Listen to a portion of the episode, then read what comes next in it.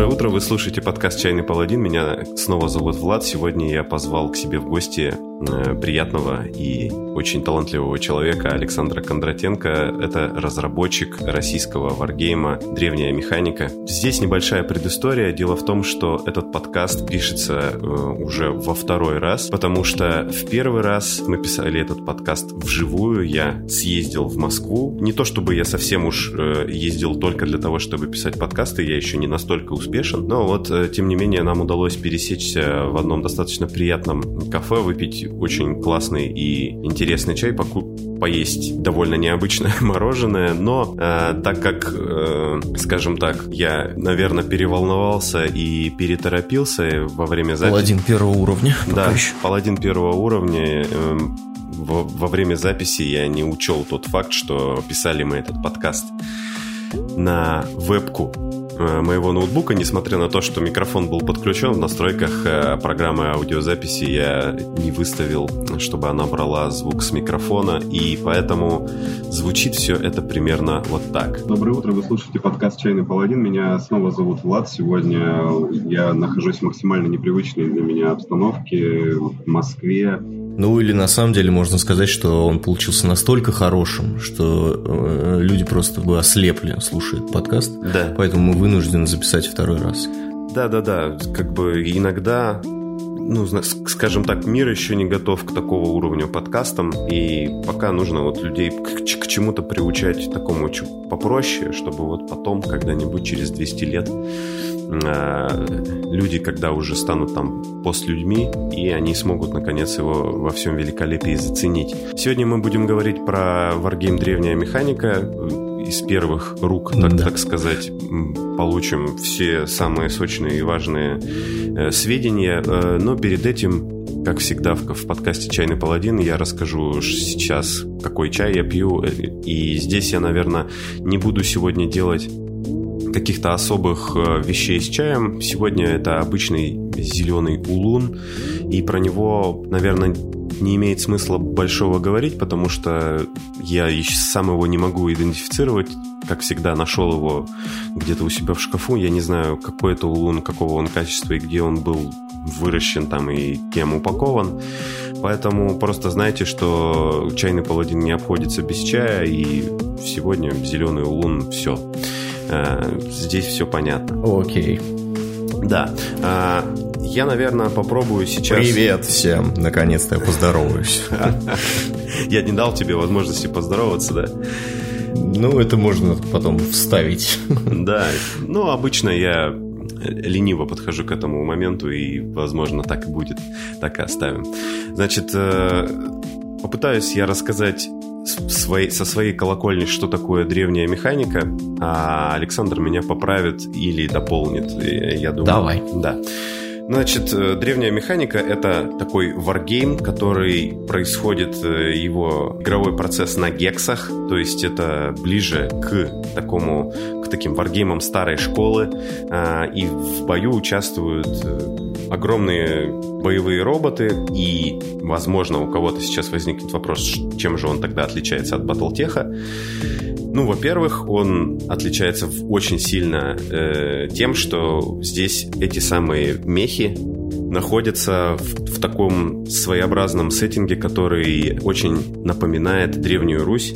И поэтому эти самые боевые мехи управляются князьями и богатырями, и, соответственно, князья на этих мехах ведут свою, ну, можно, наверное, так сказать, кибердружину э, в бой против да. кого-нибудь вот. Кстати, кого а, обычно э, князья... Вообще, обычно они убивают друг друга, потому что это жесткая междоусобица. Да. Э, это раздробленность и вот посто... постоянная война у них происходит.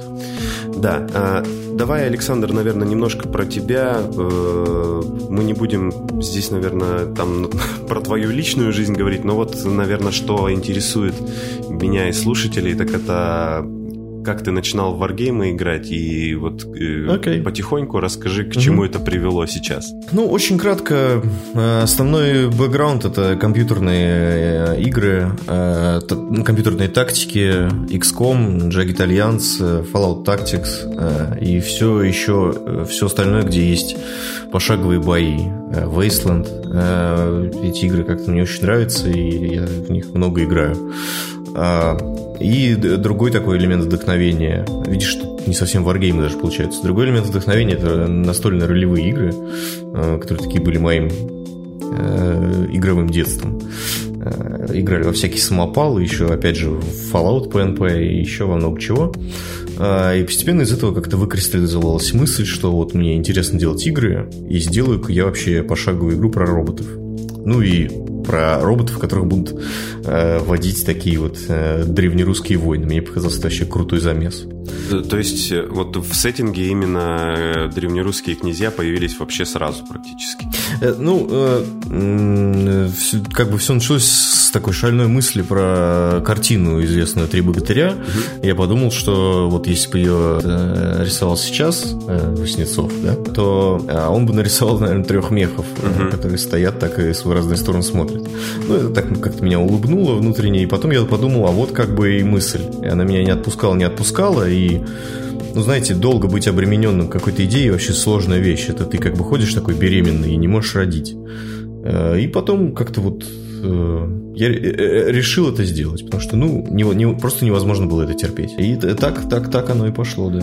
Да, а сейчас в какие-то варгеймы играешь, то есть mm. откуда-то вдохновение а, идет в плане вот правил? А, ну, вдохновение именно конкретно по игре, оно идет с самых разных мест, не обязательно связанных с играми. Mm-hmm. А, но когда я начал разработку, я понял, что надо вообще иметь этот бэкграунд и завести его, так как его вообще было очень немного откровенно говоря. И я начал просто играть специально. Угу. И мы с другом играли довольно много в ну, э, варгеймы, как бы классические картонные варгеймы, где блоки и картонки, и гексы. Угу. А, ну, там uh, Command and Colors, uh, Advanced Squad Leader, а потом была и какая-то игра про Александра Македонского, я забыл, как это.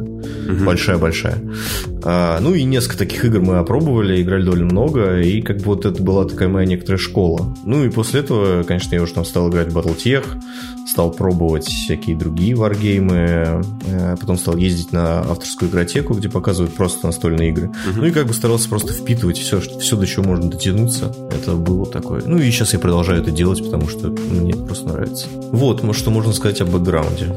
Вот. Ну и можно быстро добавить, что, собственно, занимаясь этой игрой, я понял, что игры это вообще то, что я хочу, и стал как бы расти как геймдизайнер, и сейчас это стало моей профессиональная обязанность. Ты сказал, вот это твоя основная деятельность. Ну, древняя механика, наверное, это не основной источник дохода, но ты а, как, нет, да. Как геймдизайнер где-то еще в геймдеве занят, да? Ну да, я в, работаю в 1С э, сценаристом, нарративным дизайнером. Угу на игре King's Bounty. Вот. Ну, по, по, никаких подробностей сказать не могу по понятным причинам. Я не, на самом деле, когда подписывался, э, ну и договаривался делать этот подкаст, вообще даже не подозревал, что Александр еще и вот что делает. Поэтому, может быть, такой небольшой анонсик, если у нас все сложится хорошо, мы когда-нибудь с Александром про вот нарративный дизайн постараемся сделать выпуск. Да, постараемся. Постараемся, да. А, ну, давай вернемся к сеттингу, наверное. Значит, мы уже знаем, что вот, э, значит, это некие богатыри на неких роботах гигантских, угу. шагающих, естественно, ведут междуусобные войны. Э, это, это какая-то альтернативная история, или это как будто угу. бы происходит в будущем, или вот как? А, это э, действительно альтернативная история, э, альтернативный мир э, фантастический. Он связан с нашим тем образом, что я использую мотивы древнерусской истории. Собственно, ну вот такая вторая линия погружения и изучения. Угу. Первая была это погружение в игры и конкретные. Вторая это, собственно, была ну такой исторический research, исследование. Я, ну, мне всегда нравилась история, и я стал специально читать по этой, по этой теме э, э серьезных ученых. Там даже я купил один выпуск журнала «Древняя Русь». Есть такой журнал. Есть такой журнал. Очень... Это в смысле с научными да, публикациями, да? Да, да, да, да, да. Там, там нет картинок, э, там желтая обложка, на которой написано Древняя Русь, вопросы медиевистики. Ну и я, так сказать, под большим впечатлением прочитал несколько статей оттуда. Не то чтобы я что-то понял, но это прям производит впечатление серьезное. Вот я могу отметить одного историка, Антон Горский. Угу. И даже могу порекомендовать его тем, кто интересуется. Очень интересные публикации, интересные книги. Это серьезная, э, серьезная история. И от него я, можно сказать, почерпнул несколько ключевых понятий для сеттинга. А, например, один из них – это корпорация Рюриковичей. Угу. Прям вот именно в, соеди... в таком соединении. Корпорация Рюриковичей. А, это такая военно-торговый конгломерат, который контролирует значительную часть русских земель и он одновременно и контролирует их, и одновременно постоянно раздираем внутренними э, конфликтами, э, такими экономически родовыми, я бы сказал. Э, то есть он одновременно и объединен, и разделен. Это очень интересный образ, мне показался. А, и он вот является так, одним из основных в сеттинге. То есть а, игроки могут играть за одного из князей. В нашем стартовом наборе их будет пятеро. А, все они, кроме одного, имеют э, вполне такой очевидный исторический прототип. Это 12 век, это эпоха Владимира Мономаха, еще до татаро-монгольского монгольского нашествия. А, в общем, вот примерно вот так выглядит. А, соответственно, это междуусобица. Игроки выбирают одного из этих князей, формируют дружину и за нее сражаются. Угу. А, то есть э, мы говорим, что вот ты упомянул, что это вот э, князья из вот этой династии Рюриковичей, и они в этой игре тоже присутствуют, то есть у них более или менее как бы да. у персонажей исторические имена как я понял. А, ну, как бы вот эта смесь э, э, фантастики и реальности, она такая 50 э, на 50, mm-hmm. и скорее со временем приобретает больше фантастики. То есть сейчас вот из пяти героев один полностью выдуманный. Это женский персонаж, княгиня Рагнеда. Угу. Значит, у нее, хотя у нее вполне реальный пра- дед, но сама она выдуманная, просто потому что мне хотелось ввести женского персонажа. Вот. А остальные четверо князей, они имеют реальную историческую основу, их вообще нетрудно узнать. Угу. И связаны между собой отношениями, они примерно такими же, какими они были связаны в реальной истории, настолько, насколько это сейчас можно понять, восстановить и узнать.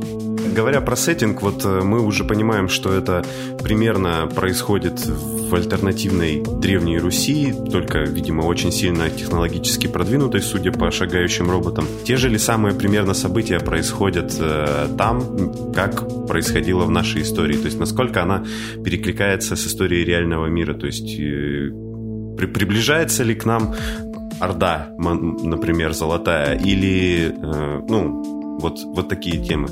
А Орда, конечно, приближается. Правда, до нее еще э, ста, сколько там, полтора столетия, кажется, или э, около того. Э, да, э, в целом, я думаю, что сеттинг будет следовать э, определенным опорным точкам истории, ну, до какого-то момента. Он, конечно, не, не придет в русский 19 век, наверное. Mm-hmm. Но Хотя было бы интересно случае, посмотреть на это. ну, это, это немножко... игра все-таки, она про историю, но не про ее такое окончательное развитие. Она скорее про, про средневековье. Вот так. А, в сеттинге заложен некоторый парадокс, то есть как может быть такое техническое развитие при, ну, при таком тех, тех, да, а, да, при таком социальном развитии. А, мне, мне кажется, что этот парадокс такой, он как бы цепляет, и хотя на него нет окончательного ответа, тем не менее подумать об этом что-то интересное можно. Ну, то есть э, напрямую не объясняется, откуда у князей такие технологии, да? А, напрямую я не объясняю. Мы даем там несколько таких темных э, легенд. А, упоминается, что якобы по древним писаниям еще праведник Ной строил, значит, свой ковчег с помощью меха. А, но как, было ли это на самом деле, или было ли это не, не так, или по-другому, это никто, никто не знает. Ну, есть, а, есть описание поколений мехов. Угу. Сейчас у нас четвертое поколение мехов. О первом ничего не известно, о втором сохранилась статуя в Царьграде, мех, который переделали в статую.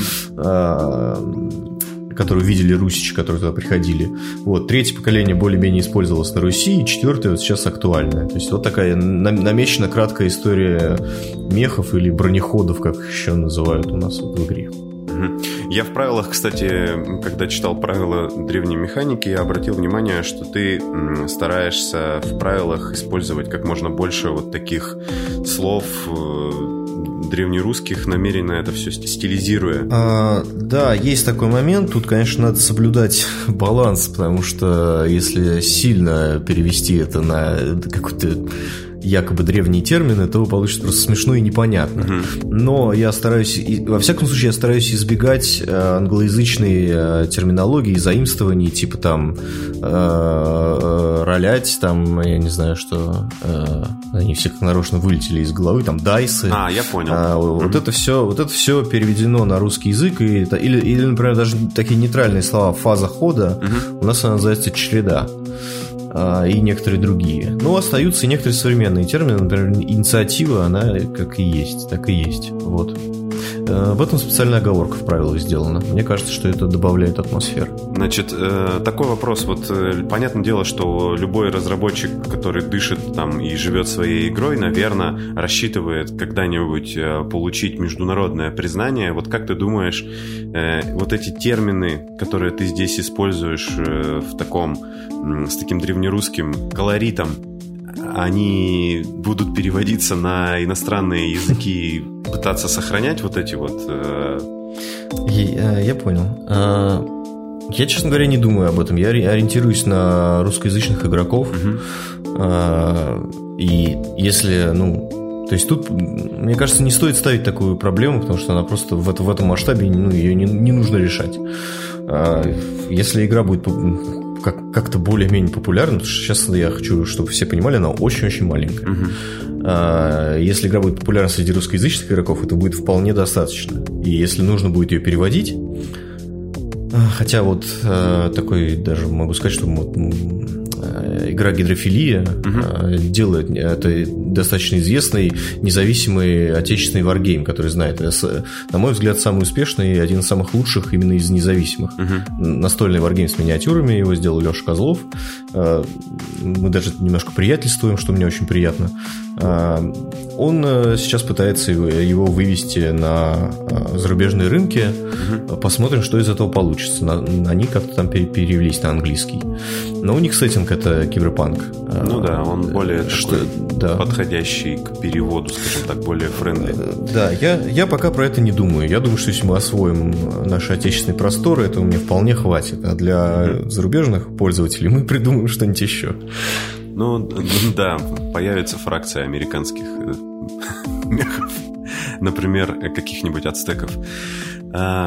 Но с другой стороны, слушай, Ведьмак же стал реально международной игрой. Хотя первый Ведьмак э, и книги, они вполне такие укорененные в европейском фольклоре. Вот. Но сейчас они как-то международнились. Ну да, и, но если мы посмотрим на Ведьмака, конечно, там была достаточно серьезная работа проделана именно по адаптации. И, ну, как мне показалось, например, к третьему Ведьмаку там уже от славянскости э, да. Нет, ну, поизбавились. Да. Ну, да.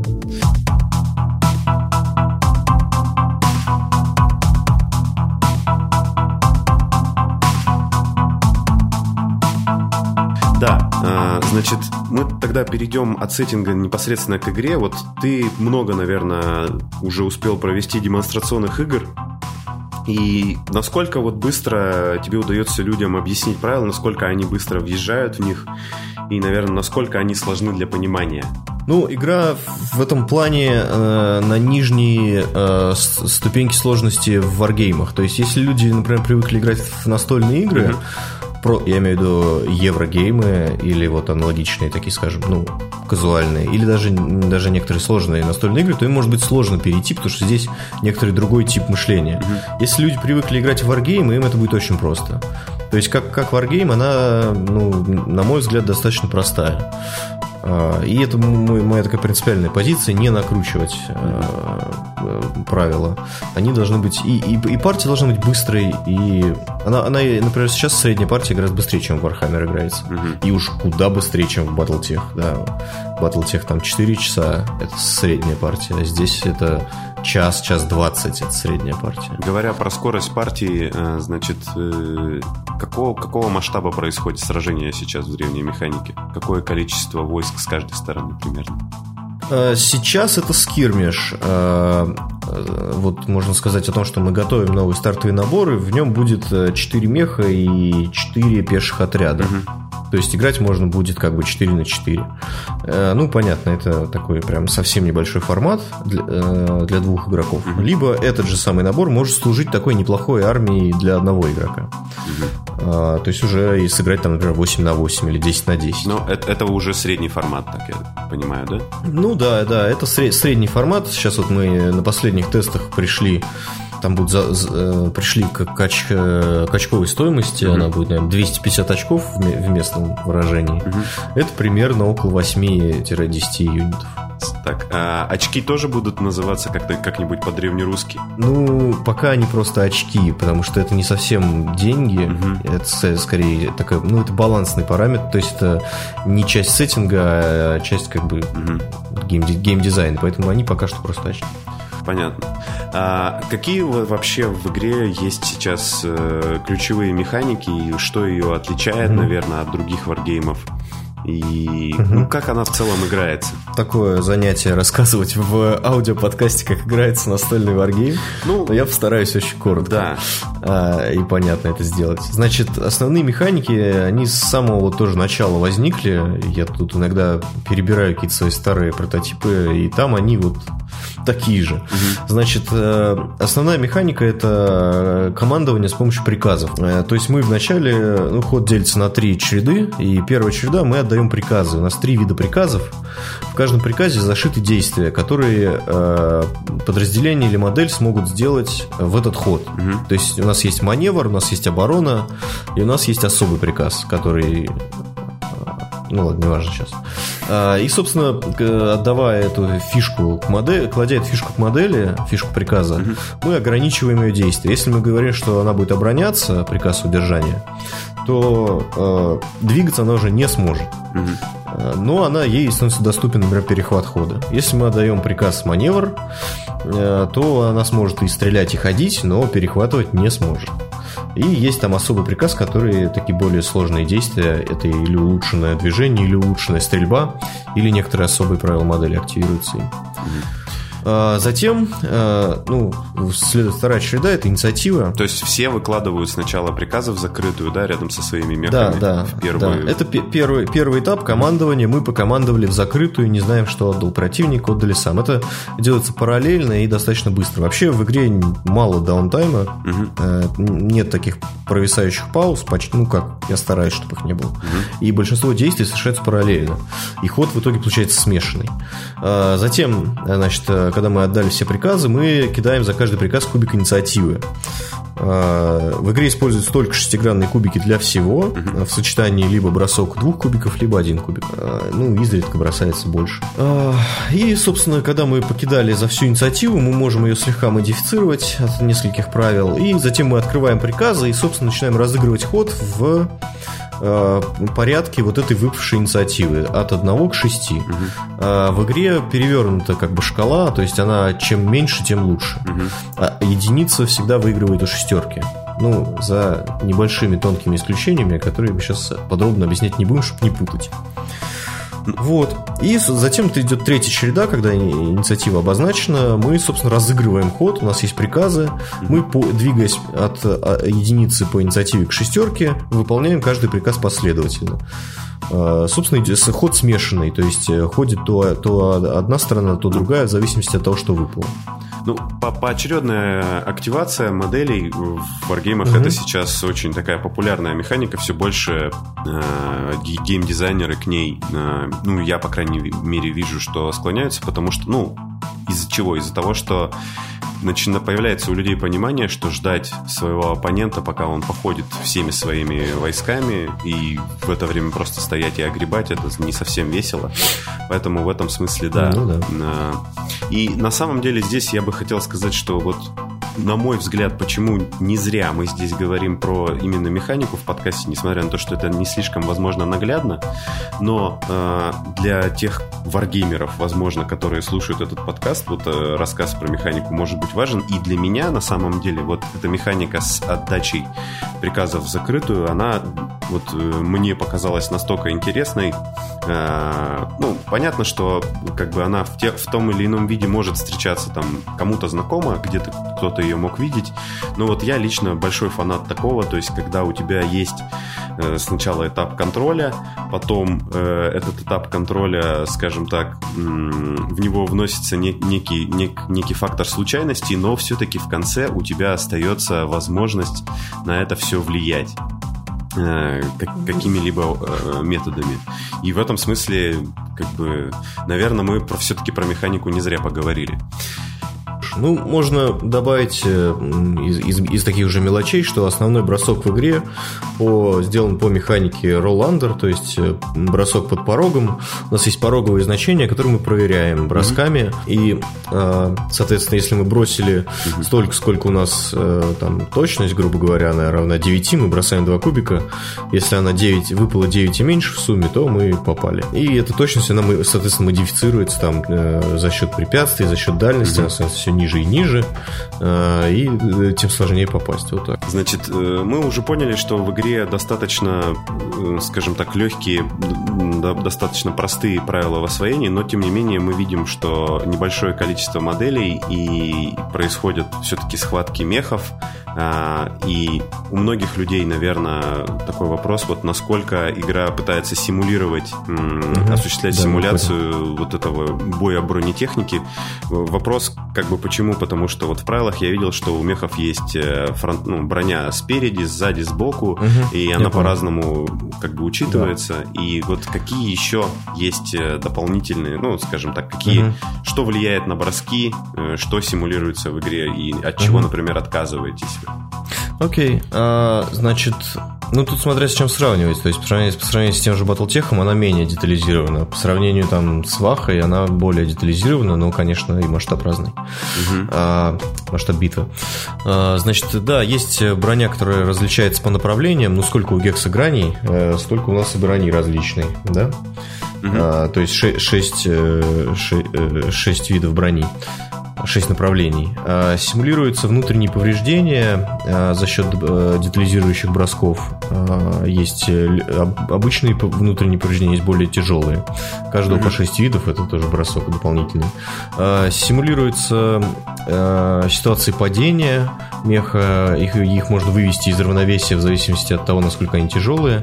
Ну и, соответственно, подъем тоже. Ну и есть у пилотов так, так называемая искусность, mm-hmm. это их способность к пилотированию мехов. Симулируется ближний бой, а, несколько отличным от стрельбы образом. То есть э, мехи могут таранить друг друга с разбега в быстрых правилах. Угу. А в полных, которые пока не опубликованы, у них также будут удары кулаками и, и ближним оружием. Оружием ближнего боя. А, что еще у нас? Ну, по-моему, я в основном основные моменты. Ну, э, есть у мехов дополнительное оборудование. Э, это такой уже немножко второй уровень игры. Когда вы освоились с первым, то э, можно ставить, производить апгрейды мехов. Они закупаются изначально на рынке угу. по такой э, меха- механике проверки доступности, что можно купить. И производится апгрейд. Э, там довольно много, там около 40 видов апгрейдов, но это включая и пехоту, и включая разнообразные снаряды э, разные виды снарядов. А, вот. А, мы, да. я еще хотел, хотел начать. А, ну, то есть в лоре описано, что у них э, не очень хорошее у всех снабжение боеприпасами, потому что у них очень куцое массовое производство, его практически нет. И mm-hmm. у меня была идея в том, что в каждом мехе по 10-15 снарядов, но для быстрых mm-hmm. правил мы пока это отложили. Там пока бесконечное количество снарядов. Ну, кроме ракет. Там, типа у тебя три ракеты. А, ну, может быть, это тоже появится. Ну вот. Ну, еще, может быть, можно сказать отдельно, раз уж мы заговорили про это, что помимо такой симуляции техники, мне интересна также симуляция с а, боевого духа и такого, э, как сказать, внутреннего состояния бойцов. То есть есть, mm-hmm. как я ранее упоминал, искусность, есть еще дерзость у всех отрядов. Дерзость и честь еще есть. Нет, честь... Честь... По умолчанию у всех есть, да. Ну, у князей, наверное, есть какая-то своя честь, да. Некоторые ведут себя бесчестным образом. А, у них есть дерзость, и это аналог смелости. А, то есть она проверяется в ситуациях, когда мех сильно подбит, он может начать отступать. И есть два, два состояния. Один это просто как бы он медленно отступает и отстреливается, а второе это состояние ужаса, когда он просто разворачивается и бежит спиной. Ну, это может с пехотой происходить, а, и с мехами. Э, также у нас со временем появится техника, помимо мехов, ездящая колесная техника. Но пока ее нет. Ну, да, у мехов, естественно, различаются виды оружия, и у них есть некоторые дополнительные правила, которые их так детализируют. Ну, собственно, вот. Да, по поводу дерзости, да. Возможно ли такая ситуация, когда пилот меха каким-то образом, благодаря своей дерзости, вместо того, чтобы начать отступать тактически или э, обратиться в бегство, он включит такой рейдж-мод. Все-таки Рюриковичи, они там как-то mm. связаны с викингами и всеми вот такими историями. Ну, да. есть... ну, это немножко иначе происходит. Э, ну, вот то, то, чего ты прямо описываешь, рейдж мода нету, есть подвиги. А, есть mm-hmm. два подвига, которые оплачиваются единицами боевого духа, mm-hmm. и они позволяют, а, так сказать, совершить нечто невозможное. Ну, я не хочу рассказывать, пусть будет маленький сюрприз.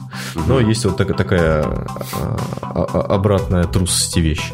Но про рейдж мод надо подумать. А викинги э, с их этими самыми, рейдж, э, с их боевыми, как сказать, грибами, они обязательно да. будут. А их в мехе будут пускать с этими боевыми ну, грибами? Ну, у них будет свой, свой мех. Ага. Э, говоря про другие рода войск, э, сейчас э, ты упомянул, что планируется добавление другой бронетехники. Ну, вот что сейчас, какие рода войск угу. участвуют? Ты говорил, что есть пехота, есть а, мехи. Ну, они немножко разные градации, то есть есть там пехота, есть бронированная пехота, есть как бы экзоскелеты, которые такие угу. витязи. И есть, собственно, полноценные шагающие мехи трех классов.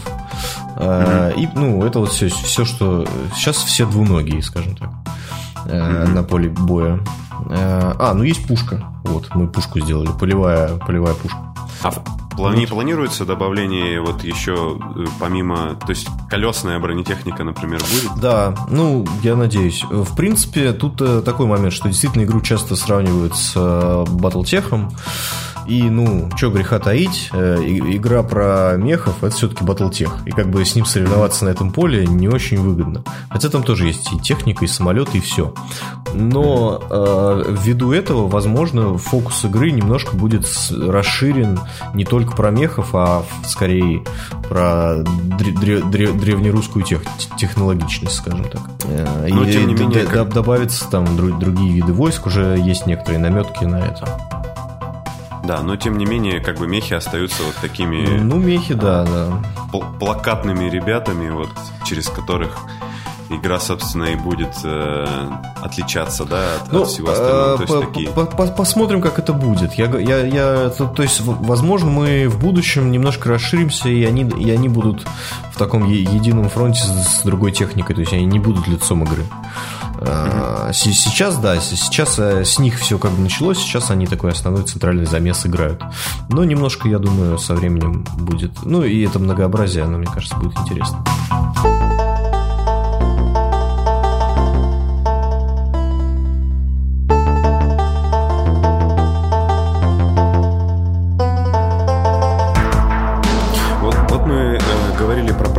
Как, э, как, какой у тебя процесс вот разработки правил, их тестирования, как ты их балансируешь? Угу. Вот про, про это, если можно. А, процесс разработки, ну как все начинается с идей, а, угу. какие-то приходят вау, то есть, а, а вот это круто а, с какого-то внутреннего ощущения, что должно быть в игре, насколько она должна быть сложной.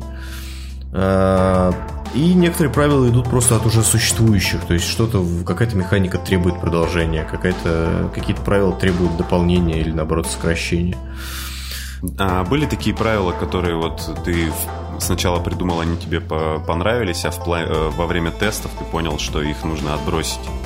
И как ты это понял? Ну, довольно, довольно приличное количество. То есть, э, ну, у, у юнитов очень сильно менялось то есть вот специальные правила юнитов, они прям пересобирались очень сильно. Uh-huh. Были А, изначально приказов было 5, сейчас их 3. Но mm-hmm. от этого мы не пострадали, мне кажется, ничего. То есть просто улучшилось. Ну да, да. Их, их довольно, довольно много, и отдельно, может быть, там каждый называть это не очень интересно, но, естественно, игра серьезные, серьезные изменения переживала за время ее развития. А mm-hmm. так плотно ей занимаюсь я года с 2017-16, вот так вот.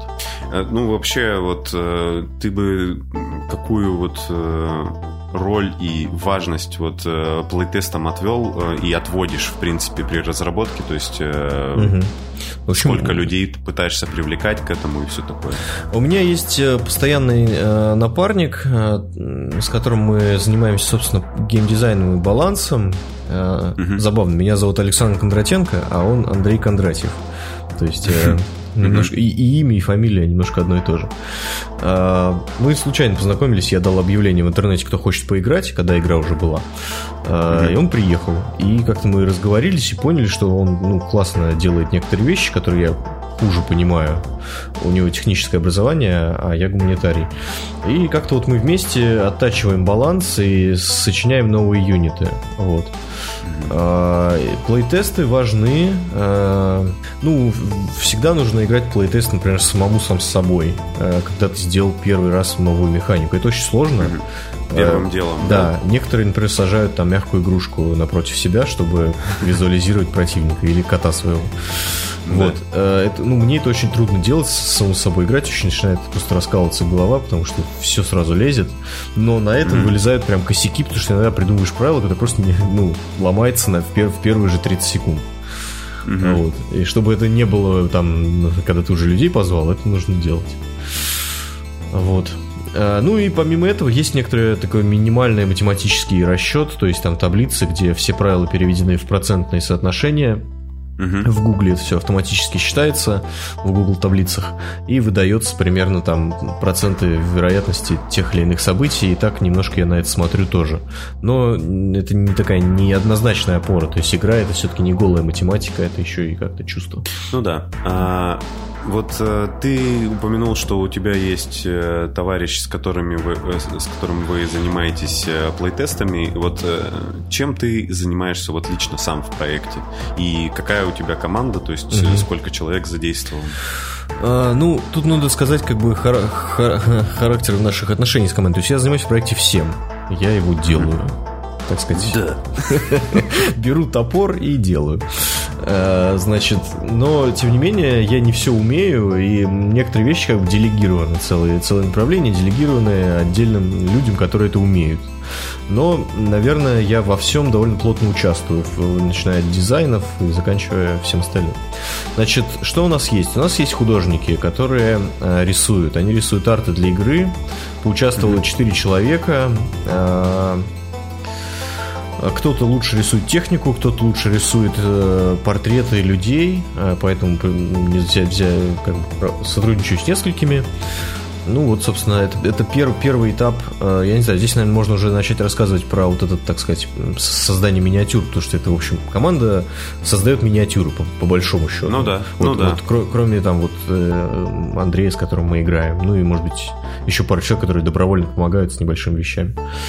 А, значит, первый этап создания миниатюры – это концепт. Ее надо нарисовать. А, я пишу техническое, творческое задание, описываю, чего надо, какие могут быть детали, прикладываю референсы, и художник по нему рисует несколько вариантов. Мы отбираем лучшие, рисуем его более детально, потом рисуем его в трех проекциях. Здесь, как правило, начинается боль, а, потому что трудно нарисовать. Сначала рисунок выглядит классно, а потом ты разложи его спереди, сзади, сбоку, сверху. Вот. Э, когда, когда это более-менее закончено, это отправляется на 3D-моделинг. Mm-hmm. Это что касается мехов. Мехов мы моделим. Э, значит, команда вся распределенная, то есть это по всей России, даже немножко первый мой художник Эльдар Сафин, большой им благодарность за участие, он из Казахстана, а, а например, скульптор, который делает пехоту, то есть пехота она не, не, не моделируется, а лепится аналоговым методом, он на Украине, э, Роман Волошин. Вот, то есть мы все такие удаленные ребята. И все, кто в России, они тоже по разным городам.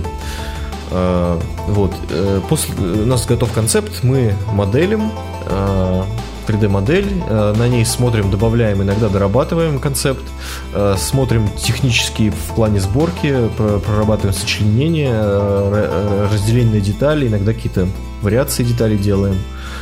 Также нужно предусмотреть, там есть свои требования по 3D-печати, по литью. Все это нужно предусмотреть. Когда это все готово, это отправляется в печать. Значит, печатаемся мы на фотополимерном принтере. Э, у меня очень хороший печатник Игорь Агафонов. Значит, он у себя там печатает это на фотополимерном принтере. Ну, для тех, кто не знает, принтер бывает двух видов. Одни печатают как бы горячим пластиком, расплавляя его так пык-пык-пык. Угу. И получается такие модели, они немножко слоеные. Угу. А другие да. фотополимеры, они примерно как вот э, засвечивают пластик. То есть это как старые фотографии, знаете, засвечивают, проявляются. Тут примерно схожий, в общем, мне кажется, принцип. И они гораздо более, там гораздо более высокое разрешение, они гораздо более гладкие получаются. Ну, это немножко более дорогая технология. А, он печатает, затем это э, пересылается мне, эти вот получаются мастер-модели, с которых можно снять копии. Сейчас мы начали сотрудничать с э, э, значит, Battletech, как сказать, Battletech мастером всей Руси Александром Радьковым, у которого своя мастерская в Рязани, который делает полный цикл по миниатюрам в плане их литья и в плане там ну, всяких лазерных резок э, нек- некоторые, некоторые тип- типографских дел и так далее. Э, вот, и, собственно, вот эта мастер-модель, э, дальше ее надо почистить, э, потому что она вся в поддержках, обработать, почистить, э, поддержать в такой фигне, в которой женщины ногти делают УФ-лампа. Э, вот. Э, и тогда она готова к тому, чтобы с нее снимать формы. Ну, формы силиконовые, те, кто знает, многие варгеймеры, кто занимается миниатюрами, они примерно представляют себе процесс этого литья. То есть литье под давлением в силиконовых формах, так у нас с мастер-моделью получаются копии. И эти копии уже приходят мне, и затем они уже, так сказать, распределяются по людям, желающим их иметь. Ну вот, кстати, про миниатюры я хотел сказать, что достаточно у них... Э, не, лично мне, например, э, вот с моей колокольни они достаточно классные, со своим уникальным таким стилем, немножечко такой алдовый дизайн, в принципе, то, что я в миниатюрах люблю. А, кстати, это какой масштаб у а, миниатюр Это сейчас? масштаб 1,100, то есть в одном сантиметрике у нас 1 метр. Ну, конечно, это не очень точно, и многие, так сказать, на меня нападают, показывая мне фигурку, говоря, а где тут пехотинец-то помещается-то? Ну, mm-hmm. они, так сказать, чуть-чуть плавают, но в общем это 1,100. Да. Э, ну, если говорить так вот более пытаться объективно, я бы сказал, что миниатюры достаточно конкурентного качества. И сейчас, во-первых, варгеймов э, в таком масштабе и которые вот занимают именно моделируют схватки боевых роботов, их ну, меньше, чем хотелось бы, но и для, для тебя это, конечно... Я бы хотел, чтобы их вообще не было, чтобы был только да. я, если что. Да, чтобы занимать эту нишу.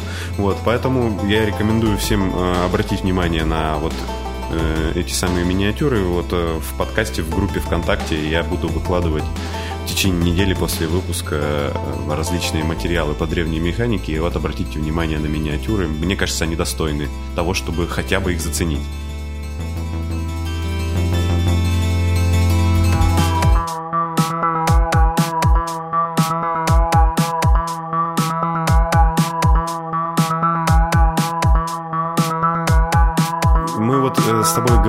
Сеттинг, говорили про то, что это все классно, здорово. А, ну, напрашивается вопрос, опять же, ты говорил, что твой основной бэкграунд это ролевые игры. Возможно ли э, появление ролевой игры по древней механике и как ты это видишь? Угу.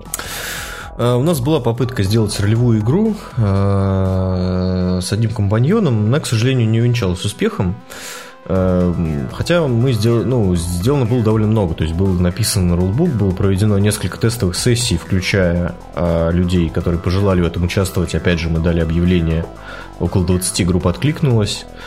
Mm-hmm. Но, к сожалению, ну, просто сейчас не хватает сил на два проекта, и я понял, что надо сделать что-то одно.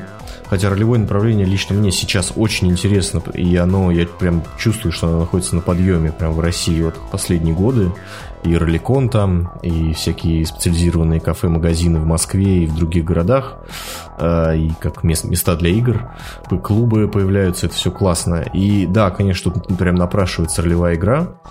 у меня есть некое представление о том, какая она должна быть. Она должна быть, э, ну, такой более социальной, более про интриги, более про отношения, э, про политику, э, может быть, про управление княжеством городом, э, меньше про боевку, то есть, ну, грубо говоря, если вы хотите поиграть в бой, возьмите Wargame и поиграйте. Э, либо будет mm-hmm. какая-то микро-мини-мини-симуляция, если вы хотите сделать это быстро. А, ну, а вот э, да. в этой игре игроки, они будут более или менее, то есть знатных кровей, да, получается? Ну, ты знаешь, э, по, как бы я не знаю как до конца, как сложить этот пазл. Изначальный вариант, э, это, в изначальном варианте у нас были классы, было четыре класса, это воин, механик, торговец и слуга. Вот, вот четыре класса какие были. Любой, любой из них, кроме слуги, кажется, мог, и, и мог быть князем. Ну, я уже так mm-hmm. подробности немножко подзабыл. Ну, то есть э, я пытался сделать так, чтобы было интересно играть, грубо говоря, и за знатного воина, и за слугу, потому что там была как раз характеристика славы, слава, mm-hmm. и некоторые вещи, которые слуге вполне доступны, они совершенно недоступны воину, потому что его просто как бы потом ру- руки ему никто не подаст, если он это сделает. А слуги, слуга это делает совершенно спокойно. Там удалось, мне кажется, придумать тоже довольно оригинальную механику с бросками. Ну, сейчас тоже не буду в это углубляться, потому что, ну что говорить, пока игра не состоялась. Я очень надеюсь, что она состоится в будущем, но для этого надо, ну как, э, знаете, вот с этими играми, которые делают люди сами, инди такие самодел, самоделки, очень часто, ну, это как бы я сделаю, а потом ничего, да?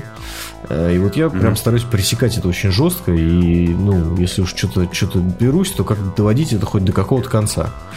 И э, я сначала как-то закреплю Wargame, чтобы был у нас хороший полноценный стартер, про который mm-hmm. я сейчас хочу два слова сказать. А потом уже можно будет подумать про ролевую игру, чтобы тоже подойти к ней, так сказать, с вложением ресурсов, там, с самоотдачей, со всеми делами. Может быть, с привлечением каких-то людей дополнительных и так далее. Ну, надо сказать, что сеттинг прямо просится, чтобы по нему сделали ролевку. Я надеюсь, что она Спасибо. в будущем появится. Ну, может и... быть, более простой вариант это описать сеттинг, а типа систему любую использовать. Ну, это можно уже смотреть. Да.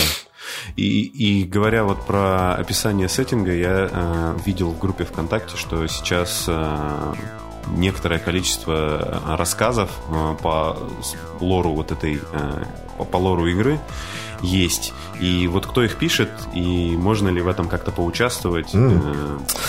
Значит, пишу я, э, так как у меня литературное образование, это мое, так сказать, основное направление, но э, почему-то получается мало этого делать. То есть прям полноценных художественных рассказов немного.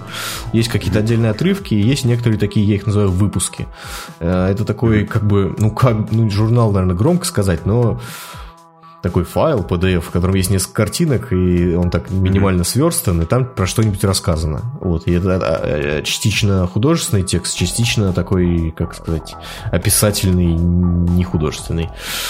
Вот. И они раскрывали эти выпуски разные стороны мира. То есть что-то про таймлайн, что-то про мехов, что-то еще про что-то. Вот. Сейчас вот я готовлю, ну, в правилах будет роллбук, э, там будет, понятно, лор-секция, Угу. Я думаю, что тоже несколько, некоторые поддерживающие материалы э, подготовлю и выпущу. Угу. Ну, а все-таки поучаствовать в этом какая-то возможность еще остается или нет? вот если, допустим, какие-то очень творческие люди сейчас подкаст слушают. А, у нас а, я вот устраивал литературный конкурс, и мы даже сборничек сделали по итогу. А, в принципе, если, ребят, как бы что-то кому-то хочется как-то поучаствовать, то всегда, пожалуйста, вы пишите. Другое дело, что вот ну как сказать? Ты строго подходишь. Я, этому, да, я да? честно сказать, вот к литературе я подхожу строго. Mm-hmm. С другой стороны, когда был сборник, я всех опубликовал. Я прям не стал вообще ничего. Я, правда, там выбрал своих любимчиков, под, э, наградил их миниками. А, ну, mm-hmm. это была тоже часть там конкурса. Вот, а опубликовали всех. Вот. А, чтобы. Ну, вот, кстати, сейчас у меня тоже есть один напарник, который с лором помогает. Просто потому что я зашиваюсь, как бы все это делать. А, вот. Но так, чтобы как бы полноценно, как, ну, канонично, как можно сказать, такое большое слово употребить, это вошло в игру, это должно быть сделано достаточно качественно. Вот. Ну, понятно. Как человек с литературным образованием, ты на это, наверное... Ну, хоть здесь, сильно... слушай, ну, я, я не могу себе позволить ну... художника там за миллион долларов, но хотя бы вот слова будут сделаны так, как мне прям, чтобы вообще они могли. Ну, э, я как гуманитарий могу тебя понять ну вполне. Ну, да, да. Поэтому, да. Вот ты упомянул, да, что ты хочешь пару слов сказать про старте. Я прям чувствую, что тебе уже чешется. Я поэтому задам один из главных вопросов в этом выпуске. Когда уже будет релиз? Чего нам от него ждать? Э, как нам его получить? Окей, okay. смотрите, значит, текущий план такой. Есть у нас группа ВКонтакте, и вы ее как-нибудь найдете. Если вы вобьете древняя механика, это будет э, первое, что вы найдете. Ну, я дам а, ссылку на нее. Да, конечно. через нее все происходит.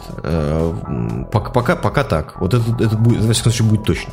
Релиз в ноябре. Значит, я подписался с игроконом. Мы будем в этом году на московском игроконе стоять в разделе начинающие издательства в секции там будет презентован, собственно, вот этот новый стартер.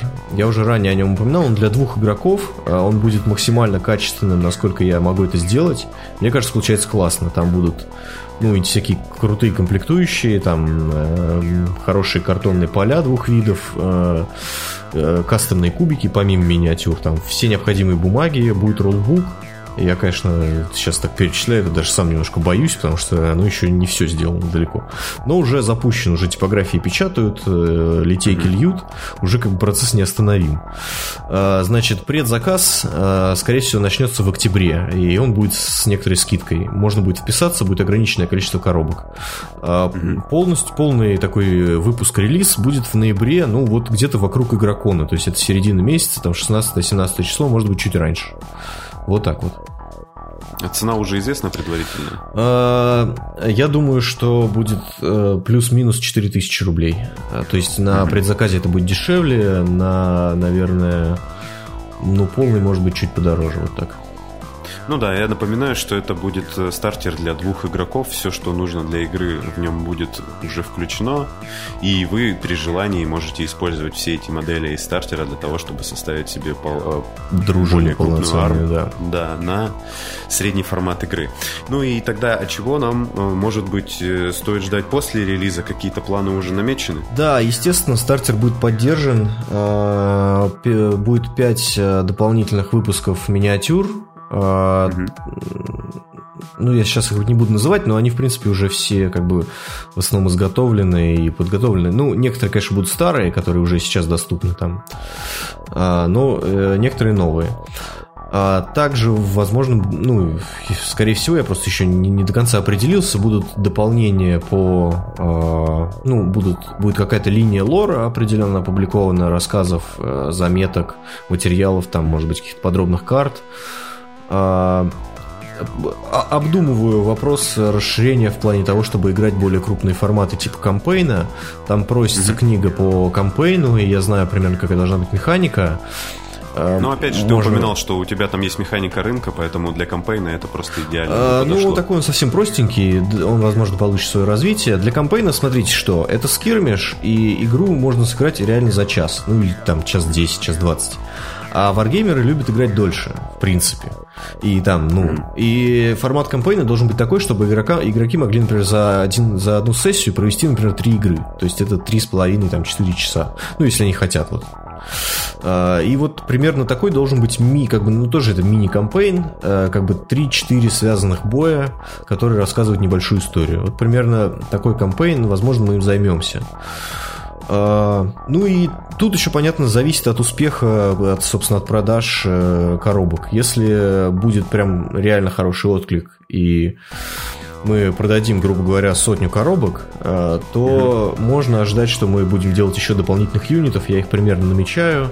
То есть тогда пойдут и другие фракции, так, э, пока в формате наемников ну, скажем так, не другие фракции, а другие народы. То есть там появятся викинги, техно-викинги, э, появятся yeah. кочевники на байках, э, появятся, я не знаю, кто, византийцы, может быть, придут и... Э, э, не знаю, кто еще там. А, ну, понятно, какие-то немецкие, значит, ребята, рыцари там э, тяжелые тоже прискачут. В общем, все это появится, если будет хороший отклик. Я очень в этом плане, ребята, я очень надеюсь на, так сказать, поддержку. Э, а уж как я очень сильно надеюсь увидеть э, техноварваров из степи, которые приедут и там, возможно, ну, какой-нибудь определенный воин-монах там въедет в другого тех, техно, технобайкера, короче, mm-hmm. и ну, будет в, у нас немножко э, да, в качестве поля такое. Я понял. А, ну, вот с Ордой это должен быть реальная, реальная, грубо говоря, вторая редакция. То есть это большая фракция должна быть со сдвигом mm-hmm. таймлайна, с новыми героями. А, это ну, в, далеких, в далеких перспективе. То есть, если вот мы сейчас отработаем стартер как следует, потом мы его там поживем, поподдерживаем, свозим туда-сюда.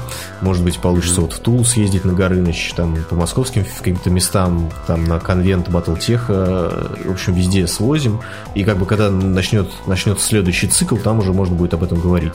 А про техно-викингов могу тебя утешить, что буквально вчера мне а, можно чуть рассказать, один из моделеров, короче, он в море ходит по работе, типа на несколько mm-hmm. недель.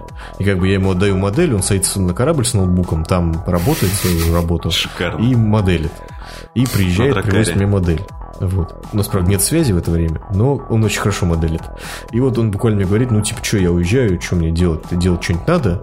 И я ему отдал uh-huh. вот модель, э, значит, северных народов, такой ходячий холодильник. Класс. бронехода викингов.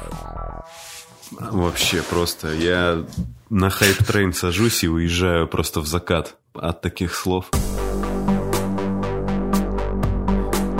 Ну и так как э, значительно классное мероприятие нас ожидает в виде выпуска э, стартера полноценного, здесь на, попробуем сделать небольшой такой попытаюсь выступить здесь информационным партнером. Значит, у нас э, с 30 сентября по 6 октября будет проходить в э, подкасте «Чайный паладин» конкурс репостов, и где вы сможете выиграть э, в рамках этого конкурса а, фигурку меха и фигурку пилота. Вот, э, значит, как я уже сказал, конкурс будет проходить в течение недели. Очень да. простые условия, как э, всем в общем, все, кто участвовал в конкурсе репостов, вам нужно быть подписанными на Чайного Паладина. Да. Вы репостите этот э, пост, который будет отдельно обозначен. И Потом, 6 октября да, я приду. Выбирается. Да, рандомно выберем победителя, и ему он получит э, мех и фигурку пилота по почте. Да, прямо, Или, прямо может быть, механики. Да, или, может быть, если он находится в Москве, там как-нибудь самого Да, без проблем получится. Конечно. Да. Э, ну, в общем, вот надеюсь, что вы разогреты очень сильно этой самой новостью. И, наверное, напоследок хотел бы у тебя, Александр, спросить, вот что бы ты сказал себе, если бы у тебя была возможность в прошлом, да, когда ты сталкивался с какими-то трудностями, а, как, какое-то послание в прошлое такое, возможно. Ну, это как бы такая тонкая, типа, э, да, совет всем юным дизайнерам. Эм, я бы сказал себе, э, хороший сидеть делает быстрее, не сомневайся. То есть mm-hmm. сомнения, ну, ну, как бы есть некоторые вещи, в которых нужно сомневаться. Вообще, вот я вам скажу, во, во всяком зле нужно сомневаться, а во всяком добре не нужно сомневаться. Если вы очень хотите сделать игру, и, Саш, э, когда тебе там, я не знаю, 24 или 25 лет, ты очень хочешь сделать игру, просто сделай это. Вот, я бы вот так сказал. Мне, мне просто это сказал мой двоюродный брат. Мы там, я как сейчас помню этот день, сидели на даче, был там типа август такой приятный. Э, на веранде сидим как-то тихо, я ему рассказываю про все свои бесконечные мысли про игру, и он мне говорит, ну что ты как бы носишься с этим, возьми да сделай. И вот так, и все и пошло. Вот так вот, ребята, не стесняйтесь начинать делать, э, потом по пути уже разберетесь. Да, э, да, и, да. значит, Александру я хотел бы пожелать успешного старта и дальнейшего продолжения Спасибо. всей этой истории. Спасибо. Вот. А тем, кто, может быть, захочет, вдохновившись этим выпуском, сделать свой варгейм, пожелать прислушаться вот к этой мысли Александра о том, что если чешется, то надо делать. Мы, вот еще можно, можно сказать, раз уж живая мысль пошла, так сказать. А, да. Чтобы э, нам всем, нам всем нравится вот эта западная, так сказать, гик-культура, все эти игры, но на чем она вырастает? Она вырастает на плодородном слое таком. У нас его еще не очень много, я бы сказал. То есть э, не очень много у нас собственных отечественных игр и не очень много истории их создания. Да, есть успешные там э, примеры, но все равно равно это по сравнению там, с, с, с, развитой, э, как сказать, с развитыми гиками этого еще недостаточно. Поэтому, ребята, э, это будет расти. Если вы хотите быть э, частью, хотите в это вложиться, оставить свой след, сделать игру, которая понравится людям, вот как бы времени лучше не будет. Время такое, какое сейчас, и оно неплохое для создания, даже если у вас ничего нет. Мы сейчас создаем плодородный слой. Этого вот надо понимать. Ну, на, на этих словах, которым, в принципе, нечего добавить, думаю, мы будем завершать выпуск. Значит, напомню, что вы слушали подкаст «Чайный паладин». Сегодня в выпуске был «Зеленый улун», о котором который классный, который замечательный, к нему нечего больше добавить. А, меня зовут Влад, у меня в гостях был Александр Кондратенко. Правильно? Да. Ты так просто... Я сказал «Хей». Ага. Да. И вот, э, он разработчик Wargame «Древняя механика». Пожелаем проекту еще раз всех успехов. Пожелаю вам, слушатели, на него обратить внимание. И это было классно, это было интересно, и мы увидимся на следующей Спасибо. неделе. Спасибо. Пока. Да, всем пока.